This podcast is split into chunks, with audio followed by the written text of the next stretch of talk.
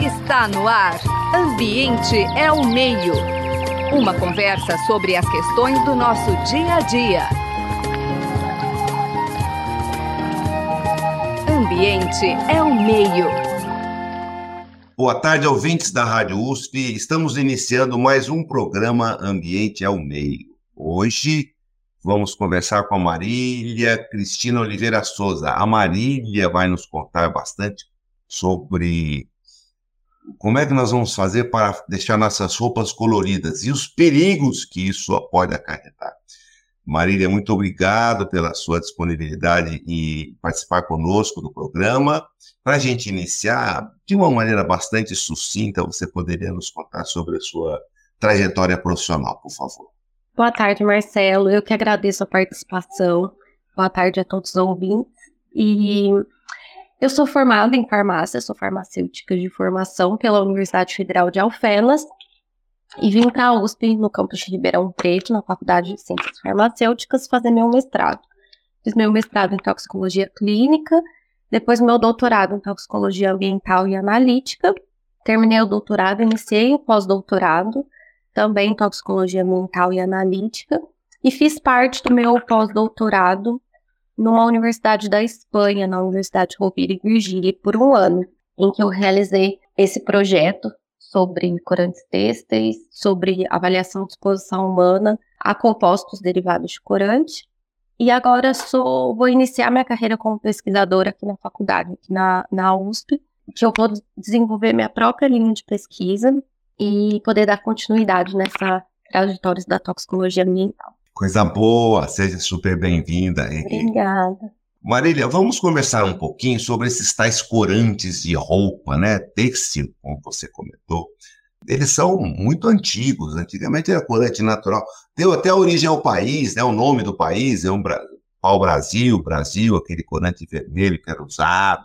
Conte um pouquinho para a gente dessa história dos corantes né, na indústria têxtil ou na roupas. Sim, é, existem vários tipos de corantes, desde os corantes naturais, como você comentou, até corantes sintéticos. Esses corantes, eles podem ser divididos em algumas classificações. Pode ser corante do tipo ácido, corante básico, corante destinado para fibras naturais, que são aqueles mais solúveis em água, corantes mais destinados para fibras sintéticas, que são aqueles mais solúveis em solvente orgânico. Então, o, o uso de corantes na indústria têxtil vai depender muito da aplicabilidade do tecido que ele vai ser destinado, do modo de coloração e também a classificação desses corantes. E uma dessas classificações é o corante azóico. Ele não é o único, então a gente não pensa que, por exemplo, todas as roupas são formadas de corantes azóicos, mas ele é um dos tipos usados na indústria têxtil. E o que é um corante azóico, Marília? Esse corante azóico é um corante específico que ele apresenta a sua estrutura química formada por um grupo de compostos que são denominados aminas aromáticas.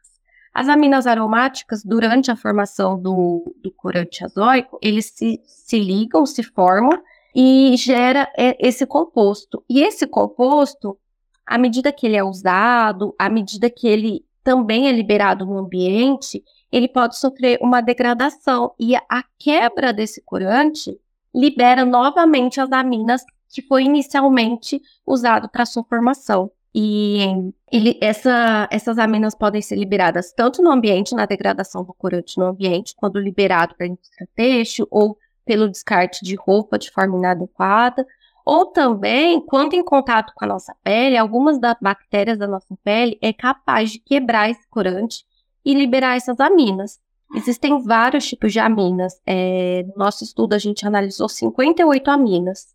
E dessas 58, 22 foram regulamentadas pela União Europeia, porque elas apresentam propriedades carcinogênicas. Então, dentre todas as aminas que existem, 22 são reguladas na União Europeia, por apresentar essas propriedades de poder induzir é, estresse oxidativo, mudança de material genético e, consequentemente, uma futura formação de câncer. Mas isso não quer dizer que a, a, a exposição a esse composto necessariamente vai gerar câncer na pessoa. A pessoa está exposta pela roupa, ela vai ter câncer no futuro. Não, é uma probabilidade de acontecer. Claro, você vai somando esses riscos todos, né? Esse é mais um que a gente está exposto, não é isso? Sim, exatamente. É. Ô Marília, e essas substâncias, portanto, são as aminas aromáticas, elas são sintetizadas e elas são mais presentes nessas roupas e tecido, eu vou chamar, sintéticos, é isso? Isso, porque os corantes azóicos, eles são mais aplicados em tecidos sintéticos devido às certo. características dele. Podem ser usados em tecidos naturais, mas em menor quantidade. Então a gente oh. pensa num poliéster, numa poliamida, nesse tipo de tecido. Pode ser até uma mistura com um pouquinho de algodão e tal. Ah, é, agora, essas substâncias, as aminas aromáticas, ou como está no trabalho, as AAs, né? As AAs. As é. E elas apresentam uma, uma potencialidade cancerígena. Em que concentração? Como é que isso é regulamentado? Você mencionou na Europa. Como é que eles regulamentam essa, essa concentração? Sim, é, na União Europeia existem vários tipos de corante azóico. E esses corantes azóicos vão liberar as aminas aromáticas. Mas a gente tem que pensar que de todas as aminas aromáticas, 22 são carcinogênicas. Então, na União Europeia, o que acontece? Eles proíbem o uso de corantes azóicos que liberam aminas carcinogênicas. Os que liberam as aminas que não são carcinogênicas, pode ser usado, certo? E aí o que acontece? Os corantes azóicos que liberam as aminas carcinogênicas, existe um limite máximo permitido. Vamos supor, é, quando a gente analisa a roupa e libera essas aminas, eles podem estar presentes em concentrações até 5 miligramas da amina aromática por quilo de roupa, ou também, em uma situação mais drástica, a partir de uma concentração de 30 miligramas por quilo de roupa, já gera um perigo muito grande para aquela população que está exposta. Então, a gente sempre considera dois valores: o valor de 5, que é o valor regulamentado, e o valor de 30, que acima desse valor de 30 ou próximo a esse valor de 30, o risco agregado para aquela população é grande. Já no Brasil, a gente não tem essa regulamentação. A gente não tem um órgão que fiscaliza o uso de corantes que liberam aminas carcinogênicas e nem um valor máximo permitido que gera uma exposição segura. Por que, que é tão importante colocar esse valor máximo permitido? Porque existem vários estudos toxicológicos, estudos com animais de experimentação, com células, que mostram que até esse valor, até esse valor limite, quando uma pessoa está exposta todos os dias e durante toda a vida, até aquela quantidade, não gera perigo para a saúde. Agora, a partir daquele valor, o risco é, é grande, entendeu? Então, é bom ter esse valor de limite para que a população se sinta segura a utilizar determinada roupa, a utilizar determinado material contendo essa substância. Qual é o problema? Qual é o empecilho de existir uma legislação nesse sentido? Se eu acho que é econômico. É, é, é uma conveniência, portanto, é uma conveniência, com certeza, é uma conveniência. É, é nós... Tanto que no Brasil, é, não vou falar que a gente não tem nada. Existe uma normativa criada pela ABNT, que é um órgão que, que cria normativas, a ABNT. Essa normativa, ela mostra para a indústria têxtil que esses corantes são perigosos porque liberam essas substâncias. Então, eles falam para as indústrias evitar o uso, mas eles não proíbem e não regulamentam, não fiscalizam então é só, é só uma norma, é só uma instrução. Então o consumidor, para se defender, deve comprar roupa europeia, nesse caso. Né? já, que, já que o brasileiro não quer regulamentar, a gente compra roupa de quem regulamenta. Mas vamos em frente. Bom, é óbvio que nessa, nesse espectro de população, né, me parece muito claro que algumas faixas etárias, em algumas situações, hum esses riscos podem ser potencializados. Como é que vocês estudaram isso, Marília? Sim, a gente tem um grupo específico da população que a gente chama de grupo vulnerável. Nesse grupo vulnerável, são aquela, aquele grupo de pessoas que tem maior probabilidade de ter um efeito adverso quando exposto a determinados compostos. Não só as aminas aromáticas, mas a N tipo de compostos. A gente pode pensar em agrotóxico, a gente pode pensar em bisfenol A, que já é regulamentado, a gente pode pensar em, por exemplo, fumaça do cigarro. Então, esses grupos, eles são mais propensos a desenvolver efeitos adversos. E a gente pergunta por quê e quem são eles. A gente considera grávidas, as mães que amamentam, os bebês recém-nascidos, as crianças até mais ou menos 3, 6 anos de idade, idosos, pessoas imunocomprometidas ou que têm alguma doença crônica já estabelecida. Por quê? Porque eles apresentam modificações no organismo. É, o sistema de metabolismo, o sistema do fígado é mais lento, por exemplo, em idoso, comparado com adulto saudável. As crianças e recém-nascidos estão ainda com o sistema todo em formação, tanto, tanto o sistema neurológico, tanto o sistema de, meta, de eliminar essas substâncias mesmo. Então, tá em formação. E as grávidas e as lactentes, por quê? Porque elas podem passar essas substâncias para o bebê. A grávida, através da placenta, então muitas dessas substâncias podem atravessar a placenta e atingir o bebê que está em formação. E a mãe que amamenta, muitas dessas substâncias são liberadas no leite materno.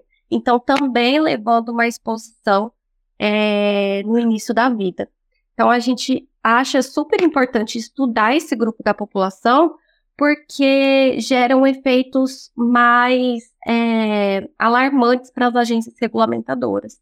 Porque estudar um adulto saudável é importante, não, não vou falar que não é importante, mas esse grupo ele precisa de maior cuidado justamente por conta desses organismos que ainda estão em desenvolvimento ou que ainda está com o sistema mais lento, para a eliminação mesmo dessa substância e evitar que ocorra algum efeito adverso. Bom, de, de imediato fica o nosso nosso alerta né, para que é. exista uma legislação brasileira para proteger a população de uma maneira geral e especial esses grupos vulneráveis. Marília, enquanto o seu logo não vem, ou seja, enquanto essa legislação não acontece e, e como tal, a própria fiscalização e a padronização, a nova padronização do uso dessas substâncias, como é que a população pode, de alguma maneira, prevenir esses efeitos negativos causados uh, por, esses, por essas substâncias e como é que ela, como é que ela pode se comportar? Como é que você entende? Sim, é, substâncias, todas as substâncias tóxicas no geral e as substâncias que podem levar ocasião de algum efeito carcinogênico, ela leva algumas mudanças no nosso organismo ela leva à produção de algumas espécies reativas, de alguma, de alguma forma, um estresse no nosso organismo, de uma forma geral. Então, a gente sempre busca, como uma medida para prevenção de ocorrência desse estresse, de mudança de material genético, ter mecanismos antioxidantes porque a gente vai levar um dano no organismo, mas a gente, o nosso próprio organismo tem uma defesa para combater esse dano, para reverter esse dano. E isso, essas atividades antioxidantes, a gente pode encontrar muito em alimentação saudável, por exemplo.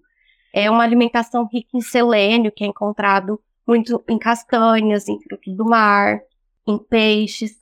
Esse, esses alimentos têm atividades antioxidantes por exemplo, frutos vermelhos, folhas verdes escuras. Isso leva o organismo a ajudar o organismo a reverter o processo de dano, certo? É, prática de exercícios físicos de forma regular, é, sono de forma regular, isso tudo leva ao organismo a aumentar a sua atividade de reparar qualquer dano ocasionado por a exposição a algum poluente externo. Teria. Ah, excelente. Isso, isso tudo serve, inclusive, para uma vida saudável, não apenas sim, para a defesa, né? Não é só, só em relação aos corantes, mas a gente Exato. pensar em todos os danos que os outros poluentes ambientais também vão causar no, no nosso organismo. A gente tem que pensar que a gente está num ambiente que a gente é exposto a muitas substâncias muitas tóxicas substâncias, é. e muitas substâncias cancerígenas. A gente pensa na fumaça do cigarro. Quantas substâncias tem naquela fumaça do cigarro? Numa área urbana, muito industrial. São, a gente é exposto a muitos compostos de forma simultânea, né? Não só aos corantes. Então, essa, essa prática de vida mais saudável leva o organismo a ter mecanismos de defesa mais desenvolvidos em relação à exposição. Agora, pensando em corantes têxteis, É, a gente pode buscar o uso de roupas de tecidos mais naturais, por exemplo, algodão, uma fibra natural que contém esses, menos desses corantes. Pode ser que tenha outros tipos de corantes, mas os corantes azóicos são encontrados mais em fibras é, sintéticas. Às vezes, o uso de roupas que são menos coloridas também, com cores menos intensas. Porque é difícil a gente falar para a população: olha, não, não vamos comprar roupa de cor porque vai ter corante. Sendo que não é, não é bem é, assim, claro, né? A gente é, não claro. tem que tirar a fonte, a gente tem que é, regular para ser uma, uma fonte segura para aquela população. Vamos primeiro retirar a fonte para depois regulamentar. Vamos nessa é. sequência. É. Assim. Mas você comentando sobre a vida saudável me faz lembrar muito o meu cardiologista. Ele fala assim, Marcelo, ó, ou é proibido, ou faz mal para a saúde, ou é pecado, depois de uma certa idade. Então, você está contando assim, tudo que faz bem à saúde, eu me lembrei dele, do Renato. Olha que, olha que interessante. É, pensando nisso de, de mecanismo do próprio organismo de reverter algumas situações de exposição. Quando a gente pensa lá na Amazônia, a concentração de mercúrio lá é muito alta em relação a qualquer parte do, do Brasil, de outras partes.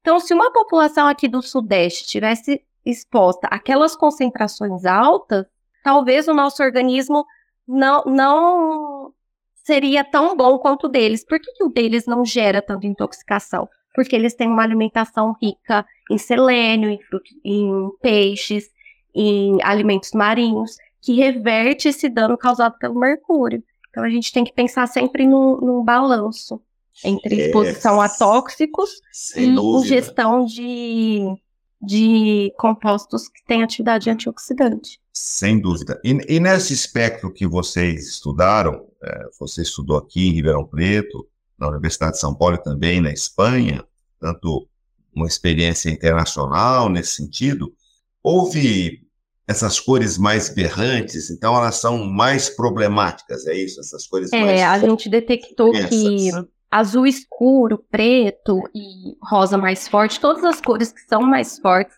têm uma concentração mais alta de corantes. Que eles liberam, quando a gente vai fazer o preparo da amostra, eles liberam mais. Ok, bom, agora vamos para outra etapa que você mencionou, né? É, a, a, parte de, de prevenção, não apenas das roupas e tal, mas também das recomendações de como é que seria importante esse, essa convivência com esses é, é, substâncias tóxicas nas roupas.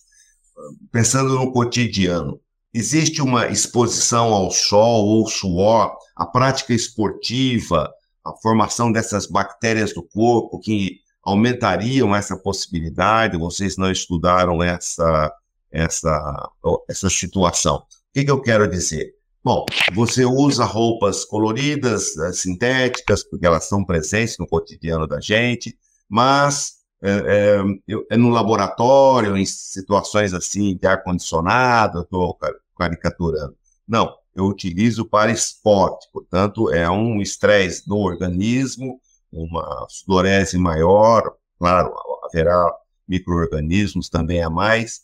Essa situação piora ou vocês não estudaram? Essa? Não, a, a gente não avaliou essa, essas condições extremas de exposição, porque a gente não fez um estudo de absorção é, do tanto que aquela substância é absorvida, a gente não fez esse estudo, a gente só avaliou o quanto teria naquela amostra de roupa e fez uma avaliação de exposição para possível absorção através de cálculos, cálculos, estimativas e estatística. Mas a gente não fez teste de absorção, não. É, é até eu... um estudo interessante para colocar em pauta. É, é, porque eu li o trabalho de vocês e ele comenta sobre eventual decomposição por bactérias e tal. Uhum. Então, claro, ela pode ser liberada de diversas maneiras. Na própria lavagem da roupa, é, nós tivemos já uma entrevista que a pessoa comenta sobre a liberação de microplásticos nessa lavada de roupa, etc. Então eu fiquei imaginando que vocês pudessem ter pesquisado ou investido algum esforço, tempo, é, nessa diferenciação de situações de uso da roupa. É, que ela Sim, possa... a gente fez até uma avaliação em relação a isso da lavagem. Porque, por exemplo, o processo de lavagem, à medida que você usa a roupa, consequentemente, a quantidade de corantes vai, vai reduzindo. Claro, é, quantas vezes a gente já não viu aquela máquina saindo aquela cor, né? E aquela água com cor. No entanto, existem estudos que falam que tem uma, uma contaminação cruzada dentro da máquina de lavar. Por exemplo, a gente coloca roupas novas ali junto com roupas já usadas. E aí vai liberar os corantes das roupas novas. E aí pode acontecer de grudar também nas roupas já usadas. Então tem uma contaminação ali, ali dentro daquele ambiente, sabe? Então a gente não pode falar que necessariamente sempre vai ocorrer redução. Pode haver co co contaminação cruzada durante o processo é. de lavagem. É, ou seja, nós estamos nós estamos perdidos mesmo, né, Marina? ou regulamenta, é, ou regulamenta essa situação e nós não estaremos expostos a esses riscos, lembrando sempre aos nossos ouvintes, né? É, são riscos, né? mas estamos expostos a outros também. Uhum. Gostaria que você explorasse um pouquinho conosco como é que foi essa, essa parceria na Espanha. Me parece bastante profícua, porque se a Europa tem a regulamentação, você deve ter né, uma experiência interessante para contar, não apenas da regulamentação, mas como é que pode se dar essa fiscalização, como é que os seus parceiros europeus, espanhóis em específico, tratam esse assunto. Esse, essa parceria que a gente tem é uma parceria firmada já no, do meu grupo de, do laboratório aqui da Faculdade de Ciências Farmacêuticas com o grupo de lá. E lá eles fizeram um estudo bem grande, chamava Early Clothes, que tratava de todo esse processo de exposição no início da vida através das roupas. E levou em consideração não só as aminas aromáticas e corantes, como outros grupos de compostos, como alguns metais tóxicos, os bisfenóis, alguns outros contaminantes. Então a gente fez um apanhado de coisas, um apanhado de compostos que são liberados pelas roupas e que gera exposição. Por quê? Porque a exposição dérmica, a exposição pelo contato da pele ainda é muito pouco estudada em todo o mundo, não só no Brasil, mas em todo o mundo.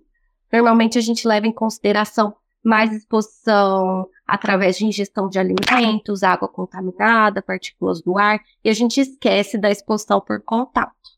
E esse grupo da Espanha, é, essa, esse projeto foi importante justamente por conta dessa regulamentação que existe lá. Então, como funciona? eles de tempos em tempos, eles fazem a avaliação de toda roupa que é comercializada na Europa, não só produzida. Porque a gente tem que pensar que muita roupa comercializada ali, na, na, naqueles países, provém de países asiáticos. Então, eles precisam ter um controle do que é comercializado, não só do que é produzido. Então, de regularmente, eles fazem análise para dosar esses compostos. Existem até métodos padrões já estabelecidos por eles de como fazer o preparo dessas amostras até chegar na concentração final.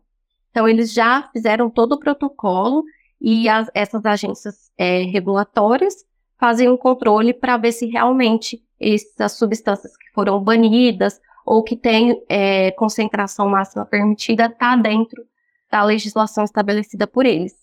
Veja, então existe todo um protocolo pronto. Sim. Uhum. Maria, está prontinha para seguir. Essa é que é a, a, discussão, né? No... Sim, tanto que a gente seguiu mais ou menos o protocolo deles, criamos os nossos métodos para adequar o que a gente tinha no laboratório e conseguimos chegar em concentrações que eles também chegam quando, quando seguem o, o protocolo estabelecido por eles. Então é só estabelecer um protocolo, ter fiscalização periódica, avaliar concentrações é, desses produtos produzidos e comercializados aqui, porque a gente também importa muito, muita roupa de Opa, outros é. países. É. Boa parte de, principalmente os países asiáticos, são grandes produtores de roupas, usam grandes quantidades de corantes, Índia, China, tem uma, uma produção bem elevada, não só aqui no Brasil. É, e, e, se aderisse, né, só basta aderir essa legislação internacional que estaríamos, então, salvaguardados de mais esse risco, né, Maria? Sim, a gente tem que pensar que quanto mais a população estiver protegida de compostos perigosos, mais é, iremos evitar a ocorrência de algum perigo, né? É, é para prevenção, não é para muda, é, mudança de hábito, retirar, por exemplo, ah, não pode mais usar essa roupa, não pode mais comer tal alimento, mas deixar a população segura com aquilo que a gente tem. Claro, é bem isso mesmo. Eu acho que a prevenção é o melhor caminho sempre, né? Uma vez identificado esse problema, vamos à prevenção. Bom, Marília, nós temos que agradecer imensamente a sua participação. Existe algo que você queira contar aí que eu, eu não perguntei para você, nem o Zé Marcelino, alguma coisa? A gente é, fez é, estudos posteriores a esse das roupas, em que a gente avaliou o quanto as grávidas do Brasil estavam expostas a essas substâncias, as aminas aromáticas. É, foram coletadas amostras de urina de grávidas de várias regiões do Brasil, totalizando 300 amostras, e a gente quantificou essas substâncias, a gente mensurou o quanto dessas substâncias estava na urina e o quanto dessas substâncias poderiam gerar marcadores de danos no DNA, poderiam gerar concentrações mais altas de marcadores de dano no DNA. Esse artigo foi aceito para publicação na semana passada, então está bem, bem recente o estudo. Depois eu posso então, passar para vocês. Conta para a gente esse resultado, ele é, ele é preocupante? É, então, a gente avaliou que as grávidas estão expostas às aminas, né? E que as aminas, além de ter vindo proveniente das roupas, elas podem vir de outras fontes, como por exemplo da fumaça do cigarro. E aí a gente fez uma associação com as grávidas que fumavam e com as grávidas que não fumavam em relação às concentrações dessas é, substâncias nas roupas das grávidas e verificou que a, que a presença das aminas que são carcinogênicas das 22, algumas delas geram maiores concentrações de marcadores que levam a dano no DNA. E esses marcadores é um indício de que tem mudança no organismo, que o organismo já está sofrendo com aquela exposição. Então, é bem importante fazer a avaliação dessa população para ver que realmente estava na roupa, mas também está tá no organismo humano. Conforme você mencionou no início, Marília, são riscos que a gente deve prevenir, não é? Sim. Muito bem. Hoje conversamos então com a Marília Cristina Oliveira Souza, ela é pesquisadora do laboratório, no Laboratório de Toxicologia Analítica da USP, aqui de Ribeirão Preto, da Faculdade de Ciências Farmacêuticas de Ribeirão Preto, né, Marília? E agradeço muito a sua participação. Eu preciso e devo agradecer sempre o Gabriel Soares, Marília. Ele é o faz tudo aqui para gente, ele resolve os nossos problemas técnicos todos. Muito obrigado, Gabriel. Agradecer a participação da Bia Pavan, a Paula de Souza, e o Zé Marcelino e eu agradecemos imensamente a sua participação e trazendo para nós essa perspectiva assim, adicionais de riscos para se viver nesse mundo, né, Marília? Muito obrigado. Eu que agradeço. Você acabou de ouvir Ambiente é o Meio. Produção e apresentação: José Marcelino e Marcelo Pereira. Música tema: Evandro Navarro. Sonoplastia: Mariovaldo Avelino. Ouça também este e outros programas em www.ribeirão.usp.br.